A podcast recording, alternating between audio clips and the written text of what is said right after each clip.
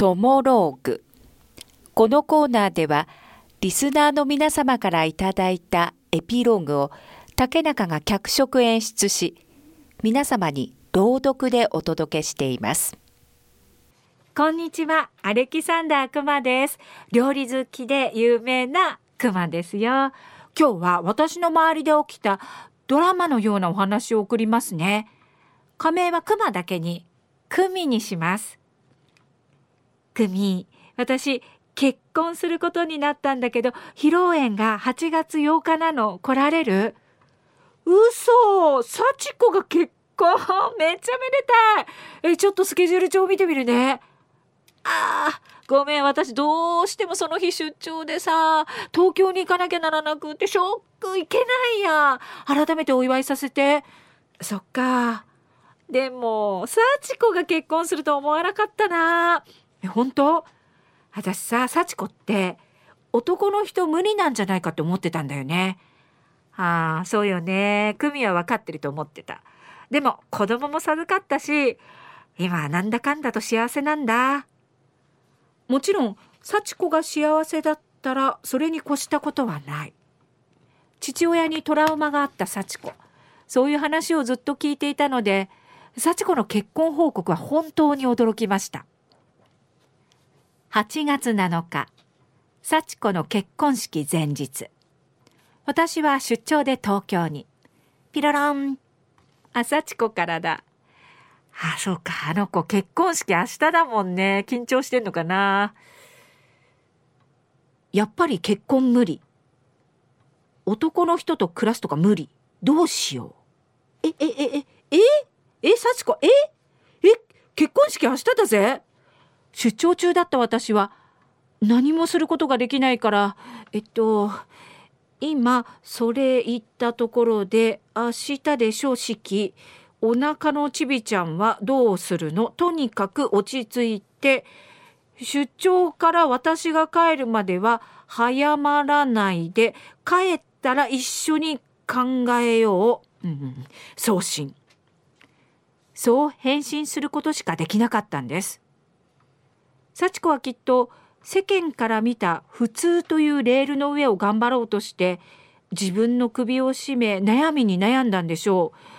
今みたいにジェンダーについて話し合う時代でもなかったし女の人は男の人と結婚するもんだってあの時代やっぱそういう普通がやっぱあったわけで。で結婚式翌日実家に携帯電話を置いて幸子は失踪しました。彼女の妹母親からも連絡があって警察からも連絡が来て事情聴取とか私も大変だったのを覚えています。一週間後。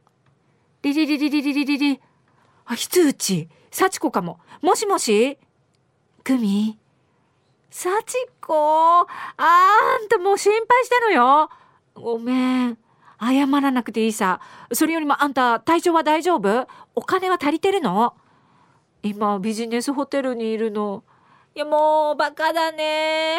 なんでこんなことになるまで一人で溜め込んだのよ、だってすぐ帰ってこられる？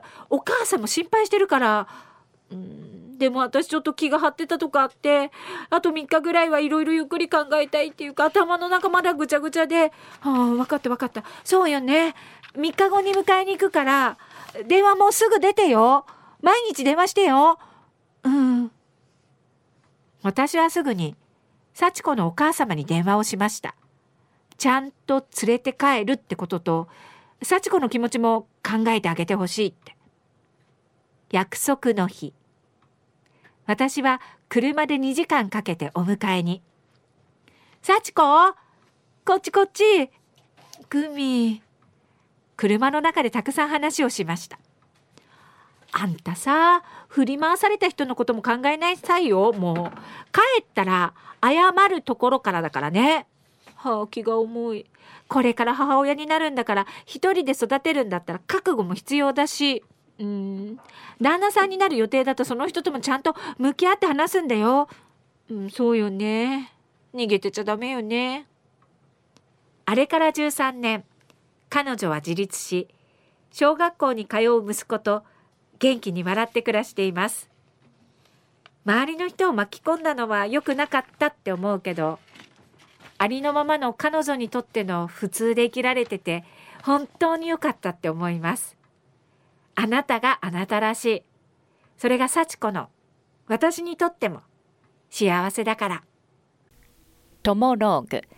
このコーナーは午後2時半からの花々天国の中で月曜日と火曜日に行っております。だいたい時間は午後4時10分頃からです。人気コーナーになります。ぜひ皆様もトモローグへのエピローグを送ってきてください。どんな内容でも構いません。懸命にカタカナでトモローグと書いて投稿をお待ちしております。花店アットマーク r 沖縄 .co.jp です。そしてリアルタイムでも花々天国をお聞きください。またラジコでも聞き直すことができます。